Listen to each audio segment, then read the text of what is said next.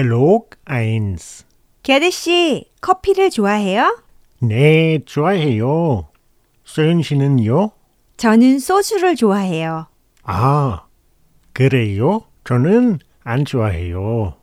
그래서 안 마셔요. Dialog 2.